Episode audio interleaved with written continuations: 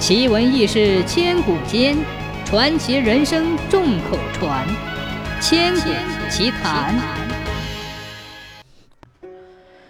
唐朝年间，汉阳县遇上了百日大旱，百姓们急得心里像火烧。忽然见天上来了个吕洞宾，他坐在江边，抽出一支竹笛，吹了起来。这时走来一个年轻人，拎着一个陶壶，从江里打来浑水。吕洞宾说：“喂，好小伙，把你提的水给我喝吧。”年轻人满口答应：“好的，让我把水澄清了给你老人家喝。我喝了你怎么办呢？”年轻人说：“不要紧，我再打就是了。”吕洞宾接过澄清的水，咕噜咕噜几下喝光了。说道：“要有点清凉凉的井水，喝上几口那就痛快了。”年轻人说：“哎，井里的水都干了呀。”吕洞宾说：“你们怎么不打一口新井呢？”年轻人说：“老井都干了，新井还能打出水来吗？”吕洞宾说：“你要是愿意，我指个地方你去打，准保会出水。”年轻人说。我当然愿意。吕洞宾问：“你叫什么名字？”年轻人回答：“我叫白果。”吕洞宾拍拍他的肩膀说：“好，白果，你跟我来。”白果跟着吕洞宾爬上了龟山。吕洞宾指着山南边的一个地方说：“你看到山下那棵银杏树了吗？”白果点了点头。吕洞宾说：“四周的树都发黄了。”唯独它绿油油，如果那里打井，必定会有水出来。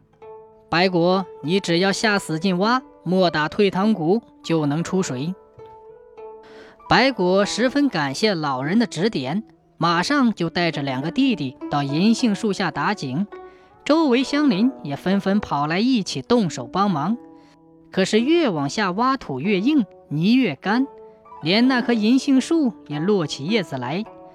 人们觉得没有什么希望了，就想离开。最后，连两个弟弟也不想挖了，跑回了家。人们还笑他是个傻白果，但是白果不管旁人怎么讥笑，还是不分日夜的挖井，直挖得头昏眼花，一头栽进井里。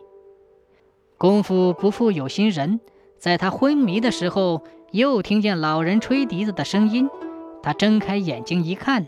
只见自己躺在银杏树下，头枕着树根。那位在江边基石上吹笛子的老人，正笑眯眯地望着自己，说道：“白果，好小伙，难为你了。”说罢，将手中的笛子往井里一丢。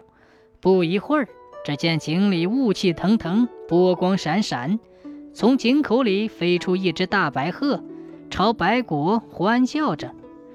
白果朝井里一看，呵，一井清泉发出一阵清香。白鹤扑腾着双翅，老人跨上鹤背。白果先向老人恭恭敬敬地拜了三拜，说道：“老爷爷，请留下姓名吧。”老人说：“还是给井取个名字吧。”白果又问：“叫什么好呢？”这时，白鹤已经飞到了半树高。吕洞宾回过头对白果说：“这井是你挖的，就叫白果井吧。”白鹤向天空飞去。为了纪念吕洞宾，白果和乡邻们给这口井取名叫白鹤井。